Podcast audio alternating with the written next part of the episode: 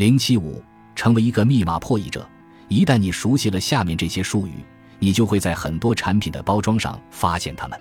记住，不要被他们看似积极或无害的标签蒙骗。你需要避开带有这些标签的产品。我会告诉你它们背后的真正含义。在买家禽肉的时候，你也不要被有机、散养之类的标签误导。我一再强调，这意味着这些禽类生活在仓库里，并且以谷物和大豆为食。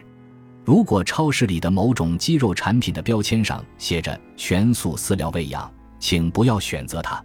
鸡是食虫动物，不应该以谷物为食。此外，如果某种鱼类产品的标签上写着它是来自苏格兰、挪威或加拿大的有机三文鱼，也不要选择它。这意味着这条鱼是用谷物和大豆养殖的。你真觉得他们会一直跟着这条三文鱼，监控它是不是在吃有机水草吗？有机牛肉也是这样。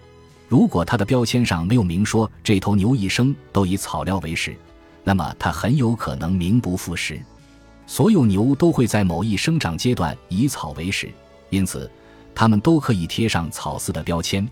但很多牛大部分时间都待在养殖场里，以谷物和豆类为食。破坏因素七：长期暴露于蓝光下。几千年来，人类和其他动物都是根据日光的变化来获取食物的，特别是日光里的蓝光。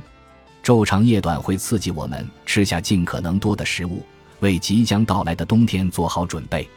反过来，昼短夜长则会告诉我们不要吃太多食物，因为冬天食物匮乏，我们在夏天获得的脂肪此时就会派上用场。在食物匮乏的时候，狩猎或采集往往不是明智之举，因为你在寻找食物过程中消耗的能量可能远远超过你从食物中获得的能量。所以在冬天，比起四处寻找食物。燃烧夏天囤积的脂肪更加合理，瘦蛋白会向我们的身体发出这一信号，让我们产生饱腹感。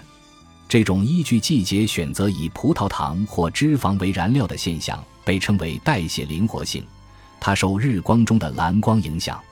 现代生活已经被蓝光主宰，我们的身体不断的暴露于非自然的蓝光之下，电视、手机、平板电脑和其他电子设备。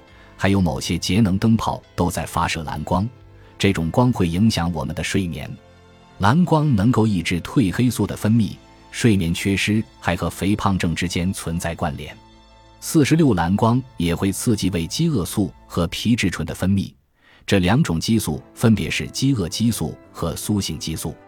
我们的遗传程序会将蓝光和日光联系在一起。所以，持续暴露在蓝光之下，会让身体误以为我们一直处于昼长夜短的季节，这会导致我们的体重持续增加，直到昼短夜长的冬天到来。但这一天不会到来，造成这一切的罪魁祸首就是电灯。古老的昼夜节律已经被破坏了，我们一年三百六十五天都生活在无尽的夏天当中。出于这些原因。我建议你尽量不要在夜间暴露于蓝光之下。本集播放完毕，感谢您的收听，喜欢请订阅加关注，主页有更多精彩内容。